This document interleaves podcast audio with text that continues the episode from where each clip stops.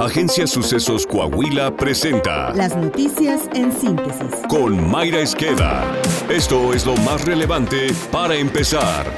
El presidente López Obrador negó que su administración haya quedado a deber a los familiares de desaparecidos, a pesar de que el país suma más de 110 mil personas en dicha calidad. Presidente, en el caso de las personas desaparecidas y de los familiares, en este caso ya refiriéndome como tal a las madres buscadoras y familiares, porque muchos casos acompañan de, de sus familias para buscar a sus desaparecidos, ¿no consideraría que, que su gobierno les ha quedado a deber? No, no.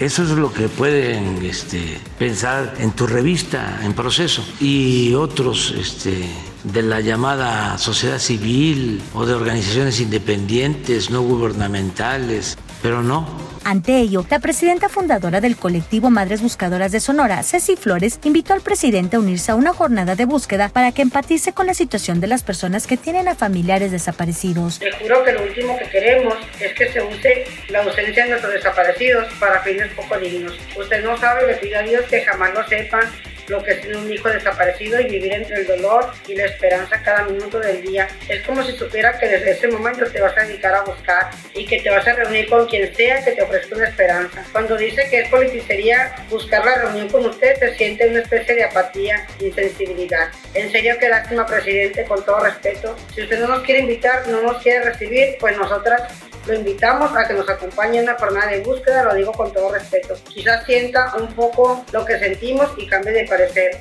Acompáñenos y verá que cambia de opinión. Si no es así, pues no lo volvemos a buscar. La electrificación del tren Maya, uno de los proyectos emblemáticos de la 4T, tendrá un costo de 8 mil millones de pesos, según la Comisión Federal de Electricidad. El costo por electrificar esta obra de la 4T es 17 veces más dinero del que se aprobó para los 115 proyectos de atención a mujeres víctimas de violencia que son apoyadas en la Red Nacional de Refugios, que de acuerdo al presupuesto de egresos de la Federación para este año, contempla destinarles poco más de 463 millones de pesos. La millonaria inversión que realizará la CFE en la obra insignia del gobierno de Morena se a que 690 de los 1.554 kilómetros que integran las vías férreas de este proyecto están planeadas para funcionar de forma eléctrica, lo que equivale al 44% de la trayectoria del tren Maya. Además, la CFE electrificará la totalidad de los servicios que requiere el tren para su funcionamiento como casetas, oficinas, talleres y cocheras.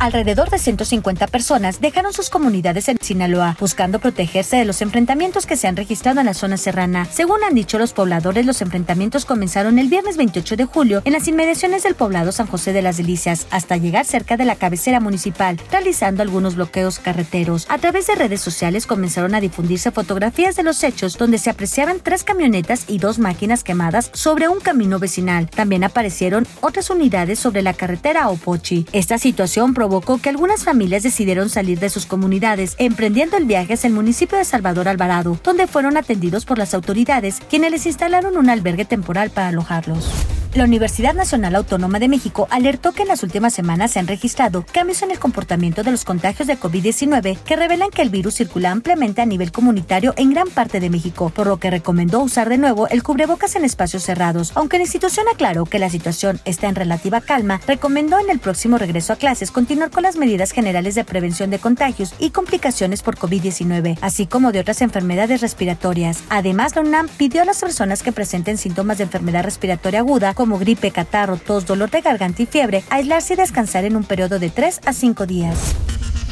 Esta es la opinión de Israel Navarro, en clave de FA. Familia es familia, dice una canción de Rubén Blades que nos hace pensar en Nicolás Petro, hijo del presidente de Colombia, Gustavo Petro. La historia detrás de su detención es esta. Resulta que Nicolás, que también se dedica a la política, se divorció a los pocos meses de que su padre asumiera la presidencia. Y como que la cosa no quedó en tan buenos términos con su ahora ex esposa Daisuris Vázquez, porque la doña se le ocurrió dar una entrevista en la revista Semana en la que cantó como canario todas las triquiñuelas de su entonces marido.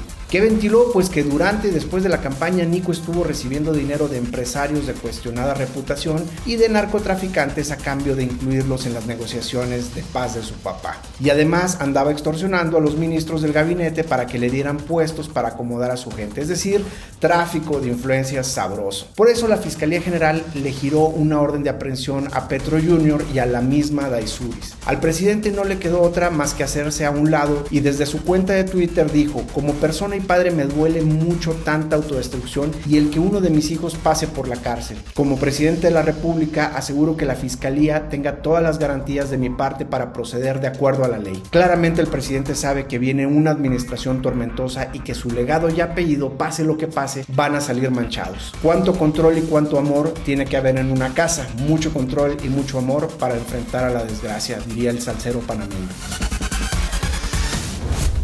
Coahuila. El gobernador Miguel Ángel Riquelme Solís encabezó el inicio formal de la Academia de Tránsito y Vialidad de Torreón, ceremonia en la que el mandatario estatal reiteró que en los 123 días que le restan de administración seguirá trabajando con todas las corporaciones para continuar en un Coahuila en paz. Recalcó que gracias al valor y la fortaleza de las instituciones se han enfrentado a los agresores que intentan ingresar al Estado, sobre todo en la región norte, en los últimos días. Apuntó que el gobierno estatal mantiene su presencia policial en los filtros de seguridad de Hidalgo, Guerrero y en nuestra colindancia con Nuevo León y Tamaulipas para evitar el paso de los grupos armados a la entidad, remarcó que en Coahuila ningún enemigo de la ley se robará la seguridad de las familias. Saltillo. El gobierno municipal de Saltillo prepara un programa de mantenimiento y atención de plazas públicas que se suma a los trabajos permanentes en estas áreas verdes a fin de ofrecer espacios limpios y ordenados. El alcalde José María Frostro Siller informó que en fechas próximas se iniciará en la ciudad un ambicioso programa que abarcará plazas públicas municipales y áreas verdes de la capital de Coahuila, por lo cual se trabaja en la elaboración de las acciones respectivas. Durante el primer semestre de este 2023 se han realizado 1.857 atenciones en plazas, parques, áreas verdes, camillones y rotondas. Estas acciones suman más de 400 hectáreas de superficie trabajadas en los distintos espacios públicos municipales. Los sucesos del deporte con Alondra Pérez. Golean al América en la Leagues Cup.